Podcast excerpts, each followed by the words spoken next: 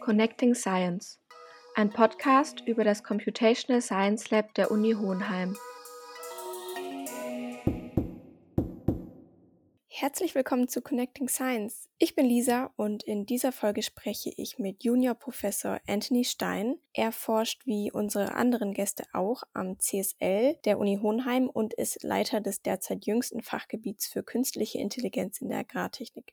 Sein Fachgebiet ergänzt die starke und breit gefächerte Expertise im Bereich der Agrartechnik des gleichnamigen Instituts durch fundiertes fachliches Know-how in der Erforschung und Anwendung von Methoden der künstlichen Intelligenz, also KI. Es bildet somit die Schnittstelle zwischen dem agrarwissenschaftlichen Sektor und der Informatik, genauer dem Entwurf und der Entwicklung von intelligenten informationstechnischen Systemen.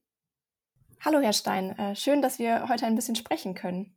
Ja, hallo. Vielen Dank für die Einladung. Ich freue mich, hier zu sein. Uns freut es auch wirklich sehr.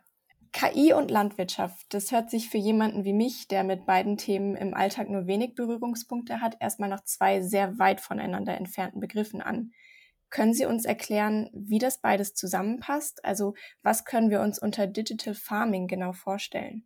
Ja, das sind ja jetzt sogar gleich äh, drei Begrifflichkeiten, die natürlich miteinander verwoben sind.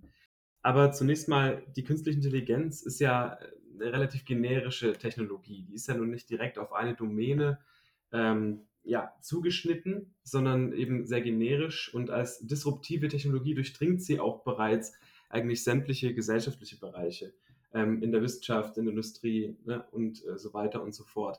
Und die Landwirtschaft als einer der sicherlich wichtigsten äh, gesellschaftlichen Bereiche äh, in Deutschland auch äh, ist eine davon. Ja. Und äh, Digital Farming erlaubt es jetzt uns quasi durch dieses Internet of Things, ein weiteres Passwort, das ich jetzt hier so in den Raum schmeiße, äh, sehr, sehr viele Daten durch die best verbesserte Sensortechnik zu erheben ne? und diese dann als Futter äh, für die künstliche Intelligenz oder das maschinelle Lernen, eines der Teilgebiete davon, zu verwenden. Ja, und das kann man in, in sehr vielfältigen äh, Anwendungen sehen, äh, beispielsweise die Unkrauterkennung anhand von äh, ja, Bildverarbeitung, aber nicht nur der klassischen, sondern eben auch der künstlichen Intelligenz, der Computer Vision, der Wahrnehmung durch äh, den Computer, ähm, aber auch in der Pflanzenkrankheitserkennung. Und ich schreibe auch besonders großes Potenzial der KI ähm, in der Präzisionslandwirtschaft natürlich zu, ähm, beispielsweise in der Agrarrobotik oder wenn man noch weiterdenkt, in der Schwarmrobotik. Können Sie vielleicht den Begriff Internet of Things noch einmal kurz erklären? Ja, natürlich. Also das Internet of Things äh, ist eine Entwicklung, die eben durch diese Verbesserung der Sensorik, der Sensortechnologie mit entstanden ist. Das heißt, wir können jetzt alle möglichen äh, kleinen Rechner haben. Also die Rechner waren ja früher sehr, sehr groß. Ne? Wir hatten Mainframes, mehrere Personen pro Rechner. Heute hat sich das gewendet. Ne? Heute haben wir mehrere Rechner pro Person. Denken Sie an die Smartwatch oder an möglicherweise Smart Glasses. Und äh, das heißt, die Rechner werden immer kleiner. Wir haben auch hier den Trend der Miniaturisierung und das erlaubt es uns auch smarte Sensoren überall, also mit Recheneinheiten ausgestattete Sensoren überall äh, zu platzieren. Ne? Also mhm. möglicherweise im Lager, in der Logistik kann man sich das vorstellen, aber eben dann auch auf den landwirtschaftlichen Maschinen oder im Stall. Und dadurch nehmen wir mehr und mehr Daten auf, die wir dann wiederum verwenden können, um äh, künstliche Intelligenzalgorithmen zu trainieren ja, und dann darauf aufbauend Optimierungen zu äh, durchzuführen. Okay, ja, das finde ich sehr spannend. Irgendwie der Begriff Internet of Things begegnet mir im Moment irgendwie sehr, sehr häufig und ich habe mich jetzt schon länger gefragt, was das eigentlich genau bedeutet. Also sehr spannend. Ähm, Herr Stein, wie sind Sie zur Agrartechnik gekommen und was fasziniert Sie daran? das ist eine ganz gute Frage, weil ähm, ich muss gestehen sozusagen, dass ich kein Agrarier bin vom Hintergrund. Ne? Ich bin Informatiker, studierter Informatiker und ähm, auch promovierter Informatiker mit dem Schwerpunkt in der künstlichen Intelligenz. Und ähm, mich hat an der Ausschreibung hier, die Hohenheim ja eben gestellt hat, für eine Professur der künstlichen Intelligenz in der Agrartechnik besonders äh, gereizt, dass man nun die, ja, wie gesagt, relativ abstrakte Technologie der KI anwenden kann. Anwenden auf ein so wichtiges Feld wie eben die Landwirtschaft, ne, die Lebensmittelproduktion, die wir ja letztlich sichern müssen, ganz dringend. Und äh, auch gleichzeitig kann man durch die KI hier einen Beitrag leisten, auch zur Nachhaltigkeit. Ne? Wir können, umso präziser wir Landwirtschaft betreiben, äh, umso mehr kann man beispielsweise Treibhausgasemissionen und all diese Dinge, die schädlich sind ne, für die Umwelt, äh, reduzieren. Und das ist natürlich eine Herausforderung, der ich mich sehr, sehr gerne stelle. Das heißt vom, eben vom Hintergrund kein Agrarier, aber ich habe von einem sehr geschätzten Kollegen gelernt, der, es wird in der Landwirtschaft oft der Begriff der Veredelung äh, verwendet. Mhm. Und äh, das stelle ich mir das ungefähr vor, dass ich jetzt mit meiner Informatik-Expertise veredelt wäre in dem äh, Agrarbereich. das haben Sie jetzt schön gesagt. ähm, was ist dann das Ziel Ihrer Forschung? Nun, das, das Ziel meiner Forschung ist jetzt in erster Linie darauf gerichtet, nicht jetzt die künstliche Intelligenz äh, so zu bauen, dass sie die menschliche Intelligenz komplett nachbildet. Ne? Das ist mhm. ein anderer äh, Strom sozusagen in dem breiten Gebiet der künstlichen Intelligenz.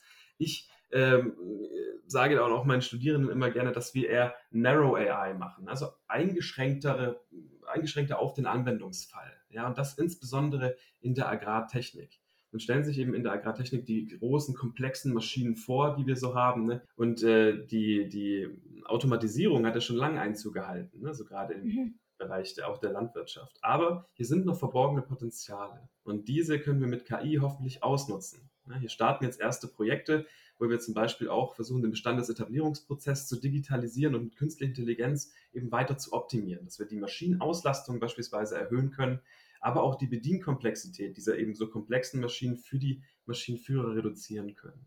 Mhm.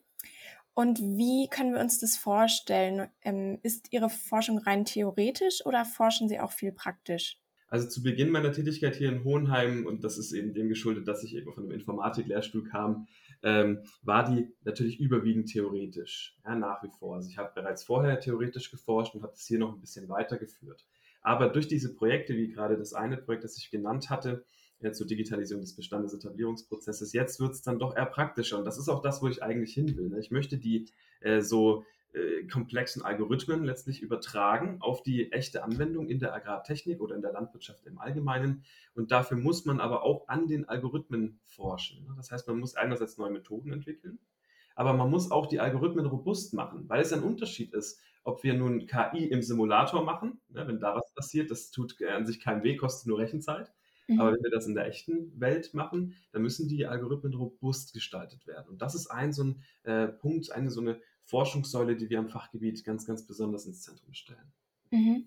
Und also wie können wir uns das genau vorstellen? Ähm, Sie, Sie sitzen dann ähm, vor dem Computer und arbeiten an der KI oder sind Sie auch mal irgendwie dann wirklich ich sag mal, in der Landwirtschaft direkt und, und ähm, erproben dann mit der KI? Ja, wir, wir arbeiten natürlich dann mit den äh, Kolleginnen und Kollegen zusammen, hier gerade am Institut für Agrartechnik, äh, die dann natürlich mehr den Feldpunkt auch auf den Feldversuchen haben und an den Maschinen. Aber äh, selbstverständlich, damit man den Prozess versteht, muss man sich das eben auch genauer ansehen. Ja? Mhm. Und ähm, kommt dann vielleicht mit manchmal etwas merkwürdigen Fragen um die Ecke, die dann aber eben dieses interdisziplinäre Arbeiten ja ermöglichen. Ne? Wenn ich mit der Informatikerbrille äh, versuche, den Prozess zu verstehen, ist das möglicherweise was anderes, als es ein Verfahrenstechniker tut mhm. ja? oder ein Wirtschaftswissenschaftler. Und genau das, äh, da entstehen eben dann die, die, die wichtigen Fragen raus und äh, die, man, die man stellen muss, eben aus allen mhm. Blickpunkten. Und demnach ja, natürlich. Ich bin dann gerne auch an der Maschine und sehe mir das alles an und werde auch sicher auf dem Feld stehen und ganz beeindruckt äh, zusehen, äh, wie dann äh, die KI auch wahrscheinlich das erste Mal versagen wird. Ja? So lernt ja. man letztlich. Ne? Sind da Ihre Studierenden auch mit dabei? Also haben Sie da auch praktische Projekte? Ähm, also bisher laufen die Projekte gerade erst an. Ne? Die sind zu Beginn des Jahres äh, angelaufen. Wir sind jetzt gerade noch in der Analysephase hauptsächlich. Das heißt, äh, da gibt es noch nicht sehr viel Greifbares zu sehen jetzt aktuell. Mhm. Aber ja, selbstverständlich. Warum sollten die Studierenden dann nicht mit, mitgehen dürfen? Ich würde das sogar sehr begrüßen, weil die künstliche Intelligenz ja hier äh, in, in Hohenheim nun, also gerade in der Fakultät für Agrarwissenschaften, ein sehr neues Gebiet ist. Ja, und da muss man auch natürlich, oder es war auch mal ein großes Ziel, Bekanntheit zu erreichen. Ich äh, versuche das unter erschwerten Corona-Bedingungen derzeit natürlich schon über die Online-Vorlesungen, aber das ist nicht das Gleiche, ne? Wie ja. man das in Präsenz macht. Und das wäre ein sehr schöner Weg, wie Sie gerade gesagt haben, wenn man sie dann auch wirklich mit aufs Feld holt und sagt, hier, seht mal hier, so da ist die, die KI jetzt ähm, ja, im Einsatz. Mhm, mhm. Ja, dann hoffen wir, dass es auch bald vielleicht wieder geht. Ja. ja, das hoffe ich auch. Wie arbeiten Sie denn derzeit mit den Kolleginnen und Kollegen am CSL zusammen? Ja, das ist natürlich auch eine, eine sehr gute Frage. Die Kollegen und Kolleginnen am CSL ähm, sind ja nicht nur forschend unterwegs, ne, sondern wir haben ja auch generell den Auftrag, auch in der Lehre was äh, weiterzutreiben und das eben fakultätsübergreifend. Das ist das, was es so reizvoll macht, ne, am, am, CSL mitzuwirken. Und äh, ganz konkret, äh, um auf die Frage einzugehen, ähm, haben wir nun ein Projektvorhaben gestellt, dass wir versuchen, ein extracurriculares Angebot für Studierende aller Fakultäten ähm, im Bereich der künstlichen Intelligenz und den Datenwissenschaften, also der Data Science, äh, anzubieten. Ja? Mhm. Das heißt, man kann dann eben ein Zertifikat erwerben, ein äh, ja, durch die Hochschule ausgestelltes Zertifikat, ähm, dass man im Rahmen seines Studiums, aber eben außerhalb des Curriculums, äh, sich mit dem Gebiet der künstlichen Intelligenz oder der Data Science befasst hat.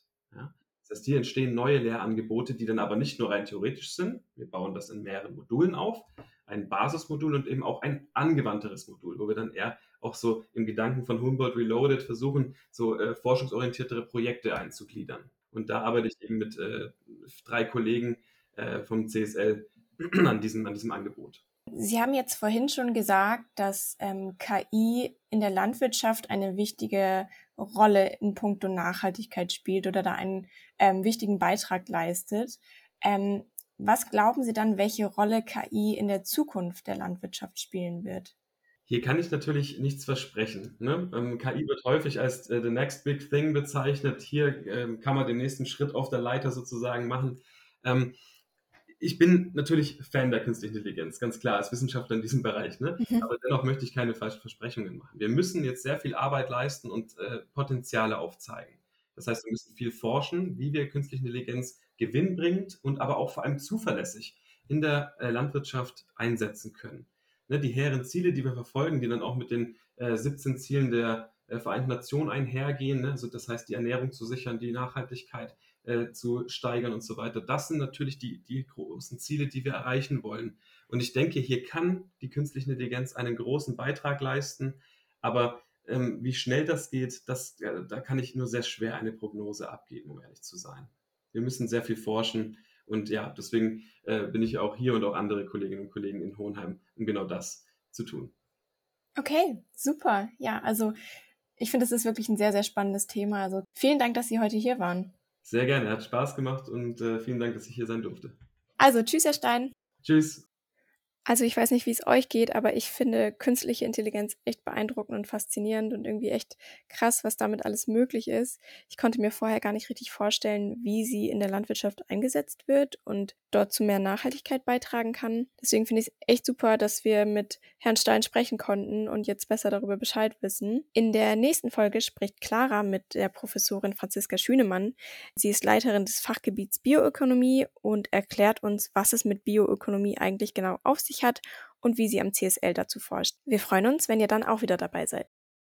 Das war Connecting Science, ein Podcast über das Computational Science Lab der Uni Hohenheim.